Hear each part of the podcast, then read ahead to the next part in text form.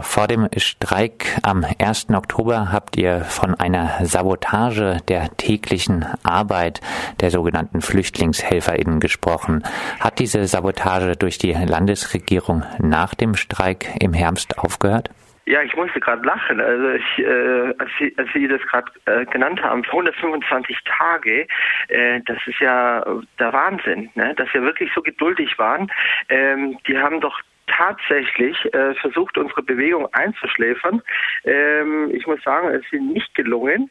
Wir waren hartnäckig und haben unseren Termin äh, uns erkämpft und ähm, waren am 3. Februar im Staatsministerium. Kommen wir okay. zum Gespräch im Bayerischen Staatsministerium für Integration. Ministerpräsident Seehofer hatte im Vorfeld seine besten Wünsche für einen fruchtbaren Gedankenaustausch übermittelt. Gab es einen fruchtbaren Gedankenaustausch? Ja, also wenn man äh, einfach nur äh, die Versammlung äh, hernehmen, also äh, dieses Meeting, dann würde ich sagen, äh, war es erstmal konstruktiv. Äh, wir haben auch eine Stellungnahme erhalten. Allerdings spielt die Regierung schon wieder auf Zeit. Ähm, wir äh, spielen jetzt auch mit auf Zeit und haben sozusagen ähm, im Duktus eines Gewerkschafters ähm, die Friedenspflicht ausgerufen. Das heißt, für vier Wochen werden wir warten aber danach äh, steht es uns frei, ähm, weitere Maßnahmen zu planen. Vier Wochen lang keine Aktion. Habt ihr alle, euch also einlullen lassen? Ich würde das so nicht nennen, ja. Also äh, ich denke einfach, äh, wir sind korrekt. Ja, wir sind einfach korrekt. Die, Manche würden sagen, zu korrekt. Ne? Die CSU hat Anfang des Jahres ein Positionspapier mit dem Titel Damit Deutschland Deutschland bleibt herausgegeben. Kann man mit Vertretern einer solchen Partei, deren Sprüche sich oft nicht von der AfD unterscheiden, überhaupt vernünftig verhandeln?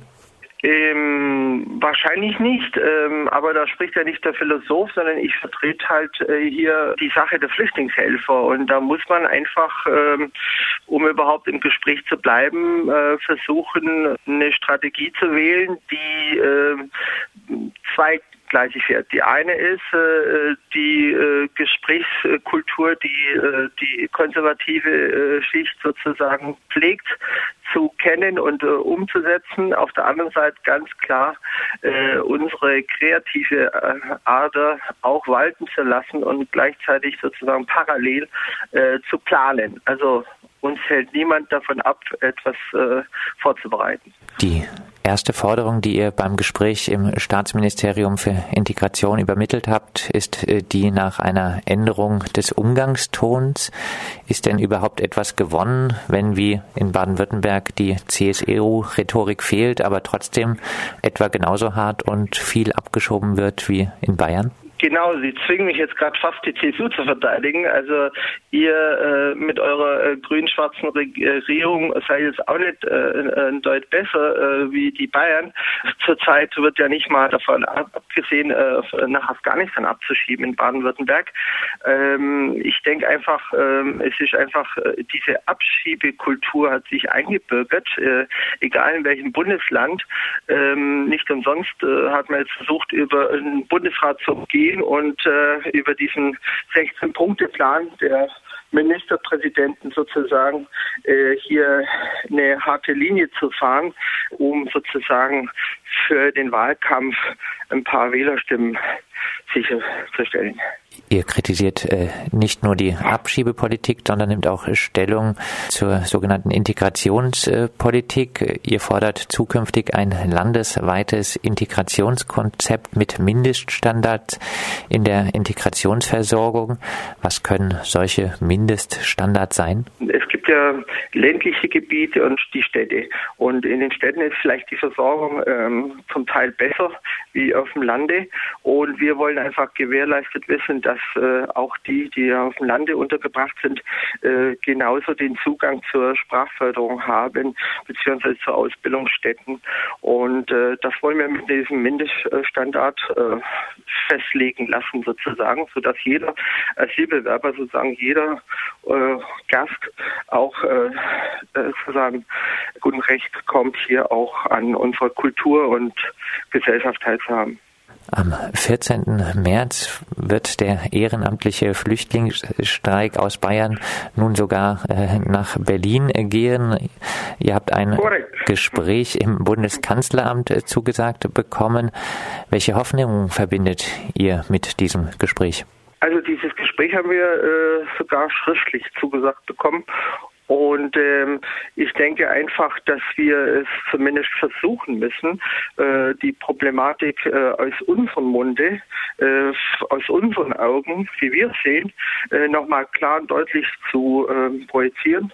Und ähm, ja, wir hoffen einfach, dass äh, die äh, Bundesregierung, ähm, dass der Koordinationsstab für Flüchtlingspolitik ähm, darauf setzt, mit uns zu kooperieren dass sie uns nicht verlieren wollen. Ich meine, das ist immer noch unsere Macht, ja. Also unsere freiwillige Arbeit, die Arbeitskraft, die wir einsetzen, diesen Mehrwert, den der Staat, der Staat dadurch gewinnt, dass wir äh, das sozusagen als Faustpfand mit ins Gespräch bringen. Also so ganz ohne sind wir nicht, so mit leeren Händen stehen wir nicht da. Wenn wir es äh, nochmal uns realisieren würden, deswegen mein Appell an alle Flüchtlingshelfer, noch nicht zu resignieren, noch nicht aufzugeben. Und äh, also wir haben einfach die Hoffnung noch nicht aufgegeben. Klar äh, muss man realistisch sein, dass es, äh, dass wir sehr schlechte Karten haben. Also äh, wir sind keine Utopisten, aber ähm, ich glaube trotzdem dran, dass man weiterkämpfen muss und erst wenn man aufgegeben hat, hat man verloren. Daran anschließend, der ehrenamtliche